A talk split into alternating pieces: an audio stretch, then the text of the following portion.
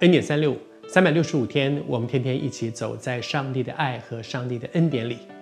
昨天和你分享到说，当一群人一起走错路的时候，有人要负更大的责任，那个人叫做领袖。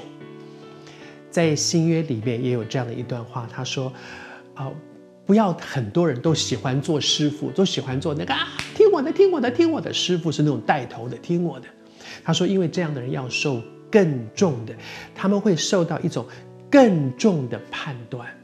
我求主施恩帮助我们。为什么？因为他们影响别人。我还是说，其实不论你的身份地位，在你的周围总有一些人是我们可以影响他的。也许你说啊，我都已经退休了，我根本是是在家里面做家庭主妇，我没有。不，你做家庭主妇，你的孩子对你对孩子的影响可能是极大的。在你的家族当中，你有很大的影响力。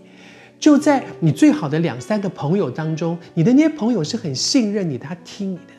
总有一些人是我们对他有影响力的，而我们需要有一个属灵的敏锐。神责备当时那些人，他们把人带错路，为什么呢？我读给你听。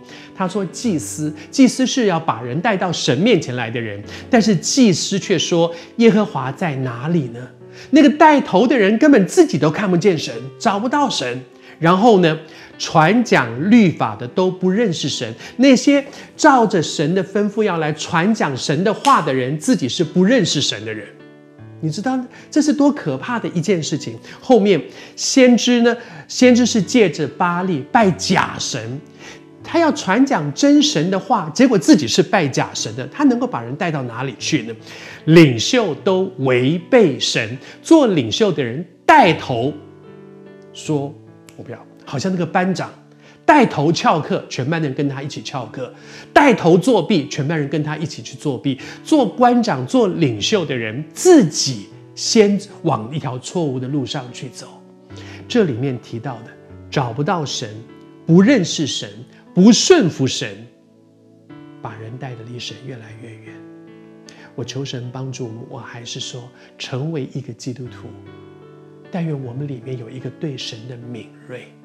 如果神在我里面踩刹车，我感受不感受得到？